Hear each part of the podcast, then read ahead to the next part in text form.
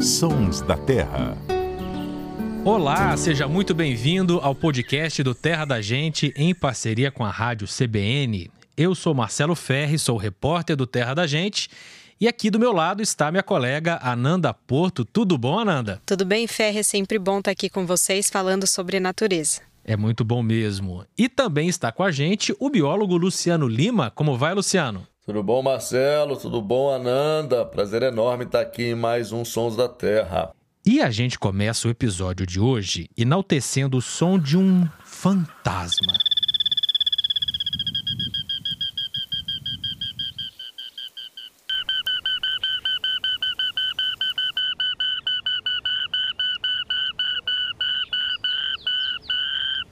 É, para quem nunca ouviu esse som aí na natureza, pode impressionar e até aguçar a imaginação. Mas calma, porque não tem nada de assustador nessa história.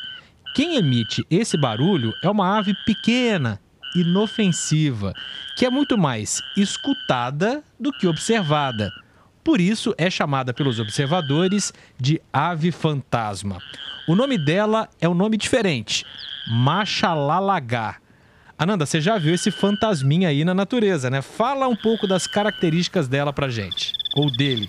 Já, Ferre, eu acho que eu posso dizer que eu já tive essa sorte, porque como você mencionou, muitas pessoas escutam, mas não conseguem observar. Mas é uma ave muito curiosa, tanto por essa forte vocalização, né, que é difícil de definir, como no, no livro do Helmut Sick, eles citam, fazem essa menção de como se fosse um som de um gafanhoto, né? Aguça a nossa imaginação, parece até às vezes que não é uma ave, mas é uma ave, é uma ave muito bonita. O machalalagá é uma espécie que me impressionou quando eu vi pessoalmente pela primeira vez é, não só pela beleza, mas principalmente pelo tamanho dela. É uma ave muito pequena. A gente vê assim fotos na internet, principalmente pessoas que conseguem fazer aquela foto bem close, bem de pertinho, e você pode achar que é do tamanho de uma galinha, mas na verdade não. É uma ave minúscula, não ultrapassa aí os 18 centímetros. Há quem diga até que seja em média dos 15 centímetros no máximo. E é uma ave muito, muito bonita. É como se fosse assim uma mini codorninha, né, vamos dizer. Ia ter um tom meio ferrugem, meio castanho cobreado. O corpo, o dorso, a parte do dorso é muito bonito, é um rajadinho em branco tem muitos detalhes. O olho é vermelho, os pés também são vermelhos.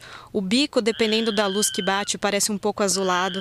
É uma ave bonita que parece ser pintada à, à mão, assim, parece uma pintura viva. Uma ave muito misteriosa, porque para contemplar por mais que hoje existam lugares né, para observar essa espécie, a gente vai falar um pouco disso, os registros são muito rápidos.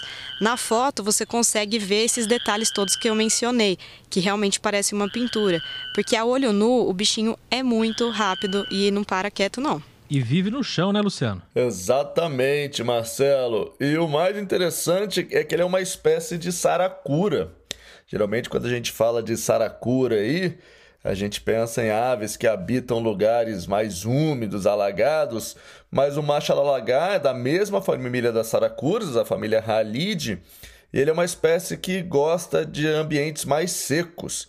Ele é encontrado principalmente no cerrado, em áreas mais secas até dentro do cerrado, áreas de campo limpo, com gramíneas, onde você tem assim um mar de capim, vamos dizer assim, ele fica é, escondido, invisível no meio desses capins. Como a Ananda falou, é uma espécie muito procurada por todos os observadores de aves e é um ótimo exemplo de uma espécie que a gente sabia muito pouco sobre ela no Brasil, até a observação de aves decolar realmente no Brasil e os observadores começarem a encontrar numa série de lugares por conta da voz, né? A gente sabendo a voz, a gente consegue registrar, porque o bicho é pequeno mesmo. A Nanda frisou bastante isso, só para dar um comparativo, ele é do tamanho de um pardal. Então você imagina uma saracurinha praticamente do tamanho de um pardal. É, é literalmente uma, uma agulha no palheiro. É né? uma agulha no palheiro e hoje se a gente entrar, né, quem observa aves ou quem quer pesquisar sobre aves, o portal que a gente usa para isso é o Wikiaves. E se a gente pesquisar no Wikiaves sobre a Machalalagá, a gente vai encontrar tantos registros sonoros quanto fotográficos em diversos estados aí, né? Estado do Amazonas, Rondônia, Mato Grosso, Mato Grosso do Sul, Pará, Amapá, Tocantins, Goiás. É, São Paulo, Bahia, tem também em Brasília, né, Distrito Federal, e em Minas, é, que é a terra assim do Machala a maioria dos registros são feitos, são de Minas. E tem várias cidades ali de Minas, né? Acho que são mais de sete cidades, se eu não me engano. Só que a cidade que mais tem clique da Machala postada no Iquiaves é Pompéu. E lá tem uma história muito legal dos meninos de Pompéu, que eles são conhecidos assim, que eles guiam observadores de aves por lá eles são considerados os pais das machalalagás, né? A gente pode dizer, porque é o lugar que mais bomba de machalalagá e que expandiu realmente nesse meio da observação de aves. Eles descobriram em 2017 por conta justamente de ouvir o som. Eles estavam procurando outras aves, ouviram o som da machalalagá, gravaram, tocaram o playback e isso daí foi uma porta de entrada para eles realmente descobrirem e batizarem ali Pompéu como a terra dos machalalagás, né? Nós já gravamos com eles lá na cidade e na época que a gente gravou, eles tinham contabilizado 17 casais diferentes registrados ali em Pompéu. Isso é um grande feito, né? Porque por mais que tenham registros em outros estados, sejam fotográficos ou sonoros igual o Pontuei, não é fácil encontrar e Pompéu virou realmente essa marca registrada ali de, da terra dos Machalalagás, né? Isso se deve, claro, pela forma que os meninos se dedicaram para essa busca da espécie e também como eles conseguiram familiarizar né, a, essa ave com os observadores, porque é muito difícil ver, porque é uma espécie pequena. E o ambiente, como o Luciano falou, é, esses campos limpos, campos abertos, essa que tem vegetação mais altinha também, não facilita muito a visualização. Então eles mesmos, a partir do momento que eles descobriram os territórios dessa ave em Pompéu, eles abriram pequenos espaços nessa vegetação, né, que acabava formando como se fossem assim clareiras nessa mata, né? E isso facilitou para que as pessoas conseguissem observar, fazer foto, gravar. E realmente eles tiveram esse dom, essa habilidade. Assim, os meninos de Pompéu, é, não tem como falar da Machala Lagai e não falar deles. Eles são o símbolo mesmo. Inclusive, na verdade, a ave é símbolo deles, né? Virou uma marca registrada. E a história deles é muito legal, porque eles agregaram muito conhecimento sobre essa ave. Inclusive, eles têm é, sons muito específicos, tanto do chamado quanto da vocalização e também dos filhotes. É o Luiz e o Afonso, né? Esses dois têm uma história à parte, né? São dois irmãos gêmeos, duas figuraças da observação, né, Ananda? Com certeza, né? Eles começaram jovens, ainda são jovens. Eu brinco que eles são minhas crias, assim, porque eu tenho um carinho muito grande por eles, por ter conhecido, temos gravado juntos. Eles são grandes parceiros do Terra da Gente também. E é uma história muito inspiradora dos dois, que vão a campo, dão o próprio suor, vão pesquisando, vão aprendendo. Eles já são bem renomados, têm um mérito muito legal. E eu acho que hoje o programa a gente deve dedicar a esses meninos, porque se essa ave era considerada uma ave fantasma, talvez não seja tão fantasma assim por conta dos dois. Mas eu, eu acho que eles não são, a gente não pode chamar mais eles de jovens, não, porque qualquer um deles é muito maior do que qualquer um de nós. Eles são enormes, eles são muito altos. Eu também curto muito, admiro muito o trabalho dos irmãos Pompeu. Irmãos Pompeu, procura eles lá na rede social que você vai curtir também. Agora, Luciano, voltando a falar do Machalalagá, é, esse nome é muito curioso, né? Machalalagá. Quando eu li aqui a primeira vez, achei bem interessante. Você conhece a origem desse nome? Conheço. Os dois nomes, na verdade, dessa espécie são bem curiosos, né?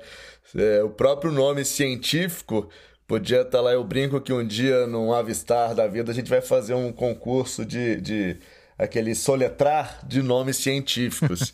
e o nome científico do Machalalagá poderia estar nesse soletrando. concurso aí. Soletrando, soletrando nomes científicos de aves do Brasil. O nome científico dele é Micropija scomburgic. É, é, eu não vou soletrar aqui para não passar vergonha, mas é em homenagem, micropídia e micro é pequeno, tem a ver com a cauda, com, com a parte inferior do corpo desse animal que é bem pequena. Scomburg, é uma referência a um explorador é, inglês, mas tem origem alemã, que foi inclusive considerado Sir, o Sir Robert Scomburg, que, ele foi o primeiro praticamente a encontrar essa espécie, não no Brasil, ele não teve no Brasil, O machalalagá, a gente falou das áreas que ele ocorre no Brasil, mas ele também ocorre é, em partes da América Central e também no norte da América do Sul. Obviamente nessas regiões não tem cerrado, mas ele habita ambientes campestres muito parecido com o cerrado. E o nome machalalagá é uma verdadeira relíquia.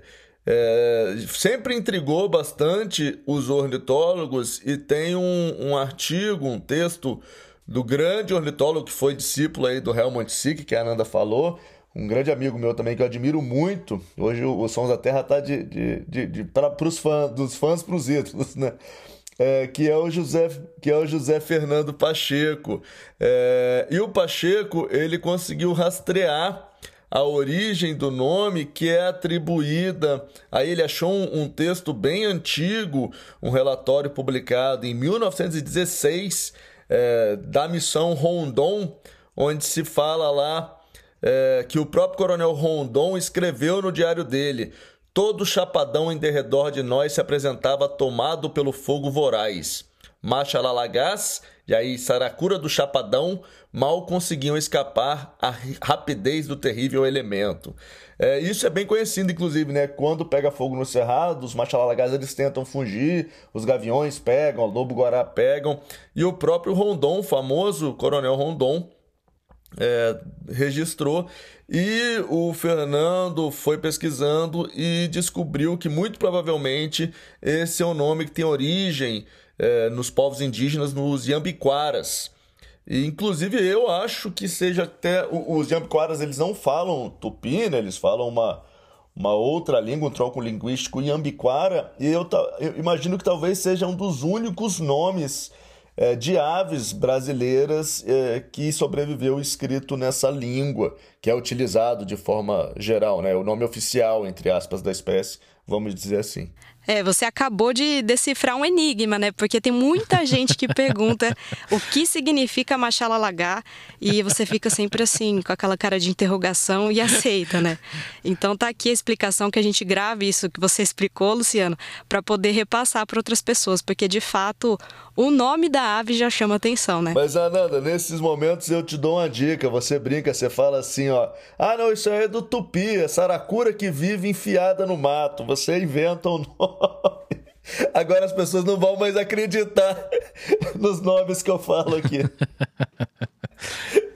Mas o mérito é do, é do Fernando. Todo o mérito aí do Zé Fernando Pacheco, que é um grande pesquisador. É, na verdade, como jornalista, a gente não pode fazer isso, não, viu, Luciano? A gente não pode inventar. É, não pode, né? Não pode.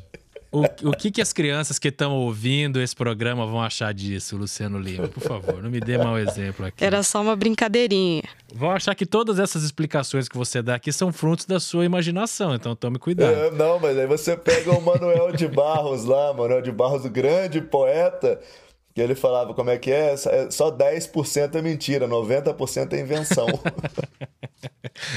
É brincadeira, viu, gente? A gente tá brincando aqui, mas tudo que a gente, todas as informações que a gente traz aqui são é, muito apuradas, inclusive as informações do Luciano Lima são fruto de muitos anos de pesquisa e dedicação, né, Lu? É isso aí, com certeza. A gente brinca aqui que o Luciano é nossa biblioteca ambulante. É o Wiki Caliptura, Wiki Luciano.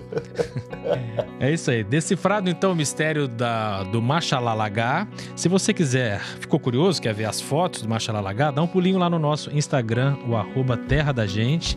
As fotos são dos irmãos Pompeu, que mais uma vez eu recomendo que você conheça também. No Globoplay tem uma matéria muito legal que a Nanda fez com eles. Então tá tudo lá. Se você curtiu esse episódio, quer compartilhar, quer ouvir outros, é só procurar no seu aplicativo de podcasts preferido ou então no terradagente.com.br. Ananda Porto, Luciano Lima. Até semana que vem. Obrigada, Ferro. Obrigada, Lu.